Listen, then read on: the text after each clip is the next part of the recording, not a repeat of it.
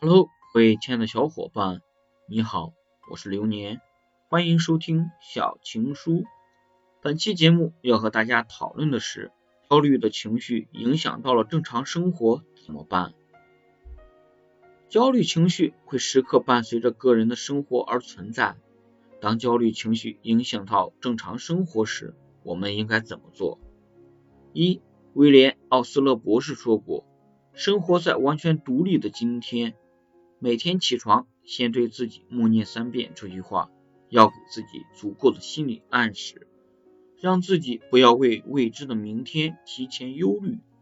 二，接下来可以采用威利·卡瑞尔的万灵公式，问自己。这件事无法解决的最坏情况是什么？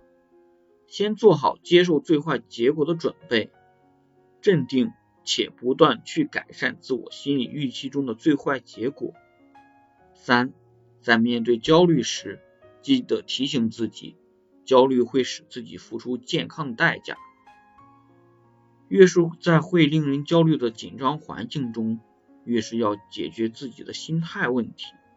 只有用一种健康的方式去应对当下状况，才能更好的迎接需要解决的问题。这些观点您认同吗？欢迎在评论区留言。